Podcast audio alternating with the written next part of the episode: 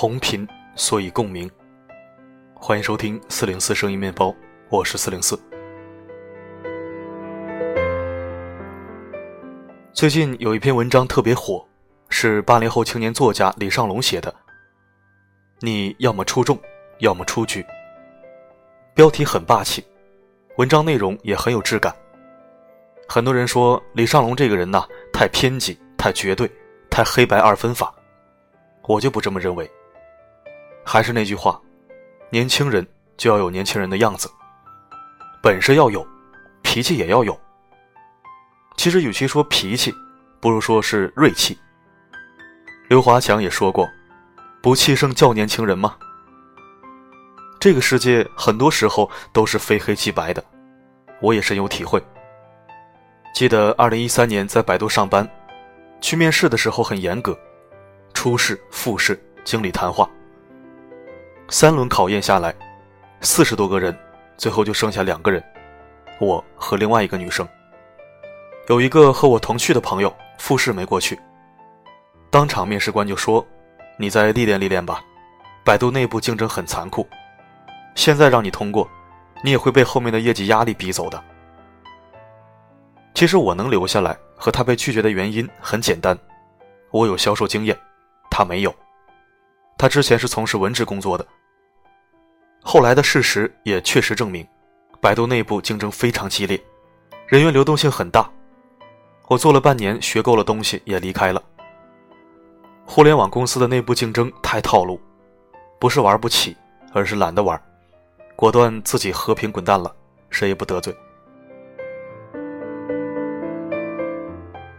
今晚我要把这篇“你要么出众，要么出局”读给你听。希望同龄人能有所收获，也希望为人父母者能提炼一些丛林法则，传授给正在考学或者要毕业的孩子。一起收听。大学时期，我参加英语演讲比赛，在进入赛场之后，评委走过来说：“今年的赛制变了。在此之前，比赛的逻辑很简单，你演讲结束，评委和嘉宾开始打分。”按照分数高低去评判。每个人都在出分之前不知道自己的名次。可是那次比赛规则全部变了。评委的面前只有两盏灯，一盏叫做通过，另一盏叫做离开。没有中间选项，没有待定，要么出众，要么出局。那次比赛之后，我仔细观察了很多电视节目，几乎都变成了这个模样。要么入选，要么淘汰。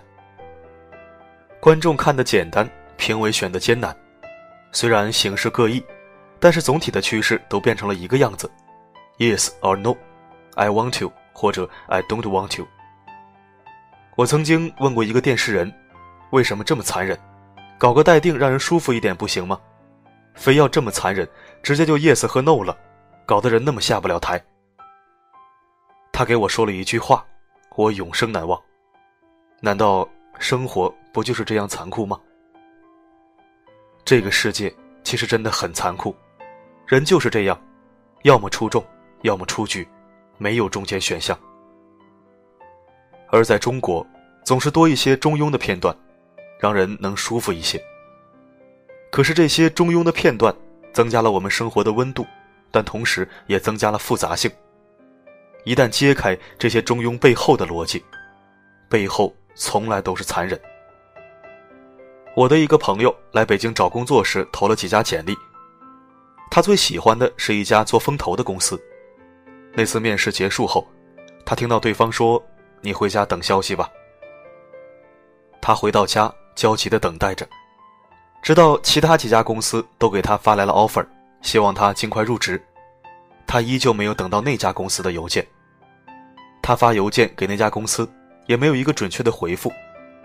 直到他在放弃发来 offer 那家公司之前，他通过那个公司内部的朋友得知自己早就落选了。他很生气的抱怨：“为什么不给我发个邮件，明确的告诉我被拒绝了？明确告诉我不就行了吗？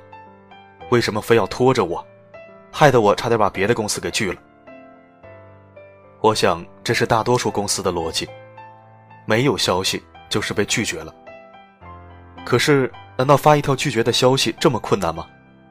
难道说一句不好意思你出局了这么艰难吗？后来我发现确实很艰难。在这个社会上，拒绝意味着敌意，敌意代表着树敌，所以才在找工作这个领域上，除了出众和出局之外，多了第三个选择：待定。待定的逻辑，其实基本就是没戏了。这项选项本身不存在，但是因为怕得罪人，所以才给了别人这样的一线希望。但这项希望背后，将有可能是更大的失望。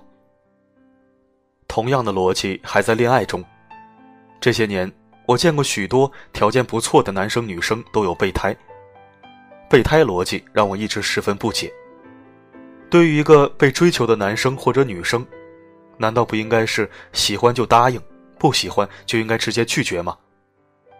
不是，我们还有第三个逻辑，就是待定。我见过一个女生跟男生说：“我不讨厌你，但你愿意等我玩够了再回来，我们就在一起。”天哪，天底下还竟然有这样的逻辑吗？更诡异的是，那个男的还同意了。不仅同意了，还屁颠屁颠的接了盘，两个人结婚了。我所得知的是，后来男人在结了婚之后的几个月就提出了离婚，理由是他也没玩够。我所理解的爱情应该是简单的，要是喜欢就奋勇直追，要是不喜欢就别吊着人家，尽快拒绝。中间选项害人，让人上不去下不来。你明明可以改变情感导向，去喜欢另一个姑娘，可是你一想，我的女神还给着我机会呢，我要好好表现，老老实实的等着，当好备胎，不就可以在一起了吗？等着等着，等到了女神结婚的消息。所以，真实的世界里没有折中选项，要么出众，要么出局。折中的选项让世界变得复杂，甚至让人迷茫。你可以表达这种的思想，但你千万不要相信，你总要站一边，要不然就更迷茫。就比如我曾经问一个朋友：“你想吃什么？”朋友说：“随便。”我说：“那你想去吃肯德基吗？”他说：“肯德基有什么好吃的？”我又问：“那麦当劳可以吗？”他说：“麦当劳有什么好吃的？”我继续问：“那你想吃什么？”他说：“随便。”那么这就不是随便。你有想法就要表达出来，就好比别人问我，李老师，你有什么忌口的吗？我一定会说，不好意思，我不能吃辣。我一定不会说随便。你可能说我极端，说我们就是在这个极端的世界里变坏的，所以中庸永远是最好的方式。的确，看起来应该是这样。可是，我们也就是在这样一个环境和思维下变得迷茫的，变得里外不是人的。比如，我们晚上要加班，女朋友又闹着要一起吃饭，你到底应该选择什么？中庸的逻辑就是你加班到十点，然后陪女朋友去吃夜宵。你以为两个人都不得罪，其实老板怪罪你，为什么其他人加班到十一点，你提前一个小时走了？女朋友抱怨你，为什么这么晚才来陪我？其实我们真的可以跟女朋友说，不好意思，今天加班，明天我一定陪你。也可以跟老板说，我女朋友今天生日，她对我更重要一些，你随便扣钱吧。看似得罪了一方，其实自己减少了很多痛苦，你完全可以协调的更好。注意，我没有否认中庸。只是当全世界本身就极端时，你选择走中间的方向，路却是走的难了很多。有时候减少几个选项，真的可以帮助你很多忙。人就是一个不断纠结、不断选择的动物，年龄越大，越应该在生命中做减法，减少一些不走心的朋友，减少一些没必要的信息，减少一点让自己不开心的生活方式。毕竟，我们每个人都不可能顾及到每一个人，你要学会去做选择，选择能让你减少很多麻烦。我们都有这样的时刻，摆在我们面前的两条路应该怎么选择。许多人都在两条路上徘徊着，或者自己开辟了一条中间的路，走得累，走得慢，还走得痛苦。为什么不能选择一条，勇敢的走，忘掉另一条呢？要知道，最坏的选择就是不选择。有人会问：如果两条路非要选择一条，不让我走中间，走错了怎么办？其实这就是人生，选择了就要拼命往前，放弃了就不要后悔。况且，没有一条路是白走的，有些路就算没有理想的结局，这条路周围的风景，也是这辈子最美好的记忆。所以在做这件事情之前，你必须暗示自己，要么出众，要么出局。这样义无反顾的前行，才会有更好的收获。再举一个例子，曾经有许多学生问过我，应该考研还是应该工作？而且他们问我的时间，往往是在十月份。要知道，十二月份就要开始考研了。他们放弃不了不上不下的工作。也放弃不了已经迷糊复习两个月的考研，时间又很紧迫，于是他们选择折中的方式，一边工作一边考研。白天工作疲惫不堪，晚上看书三心二意，到头来被领导辞退，考研还失败了。许多人的思维就是这样，在做一件事情之前，没有破釜沉舟的决心，又什么也不肯放弃，寻找着中间选项。然后唯唯诺诺的前行，这样的结果就是患得患失，不尽全力。可是你是否发现，当你最后几个月背水一战的决心考研，或者咬紧牙关努力工作时，胜率自然就大了很多。当然，你可以说，要是我这么做都失败了，该怎么办？但至少你尽全力了呀，不后悔了。总结一下自己失败的原因，擦亮武器。迎接下一次战斗。另外，你这么年轻，为什么怕失败？大不了从头再来，大不了大器晚成。所以，其实这就是年轻时最好的选择：要么出众，要么出局。选择了就坚持，放弃了就别后悔。选择一条自己喜欢的路，义无反顾的走，哪怕遍体鳞伤、鼻青脸肿。自己选择的路，跪着也要走完。生活没有中间选项，没有捷径，就算有，也是你走到终点的时候，回头隐约看到的那条小路。可是，无论路多么绕，路边的风景，永远是不可替代的最美的经历。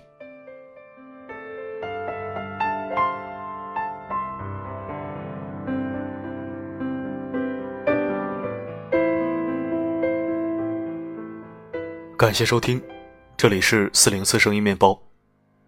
今天的第一条推送是我接的一个广告，建议听友在购买之前确认适合自己再购买。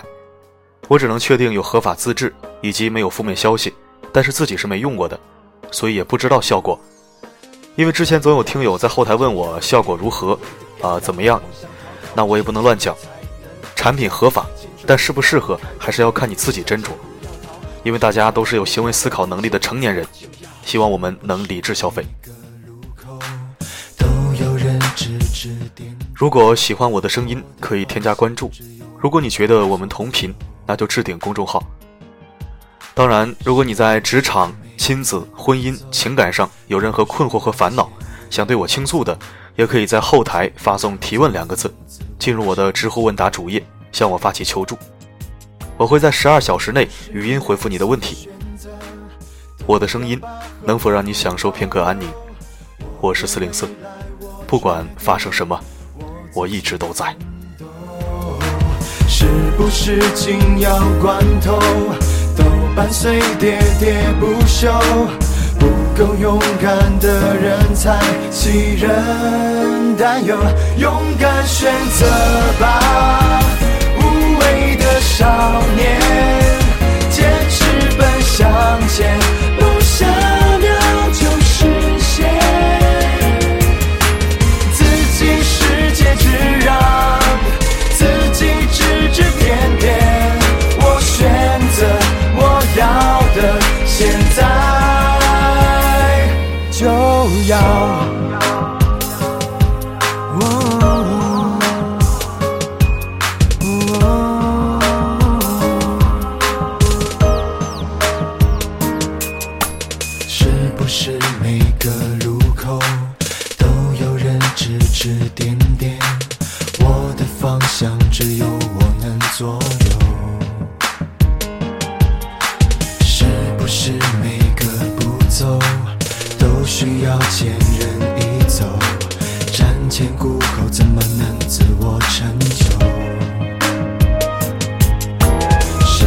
是每次选择都要把后路保留？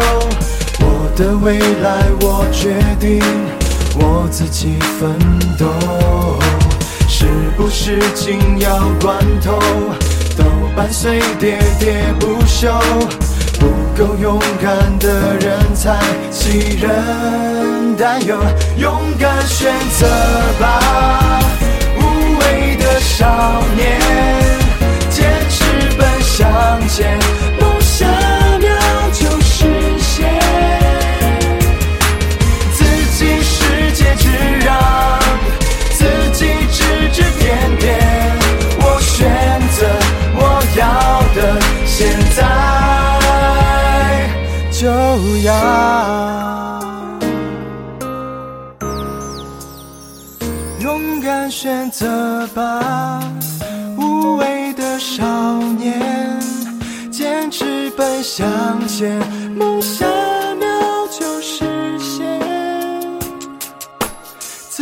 世界只让，自己指指点点。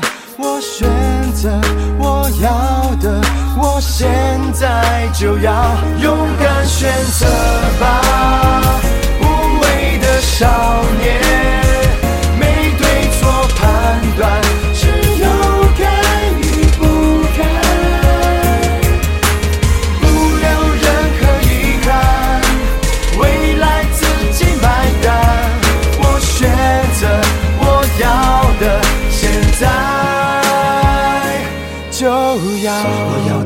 就要，别离无谓的干扰。梦想迢迢，无惧前行才能傲娇。拥有梦想，立即行动，一路向前，不要逃。我选择我要的，现在就要。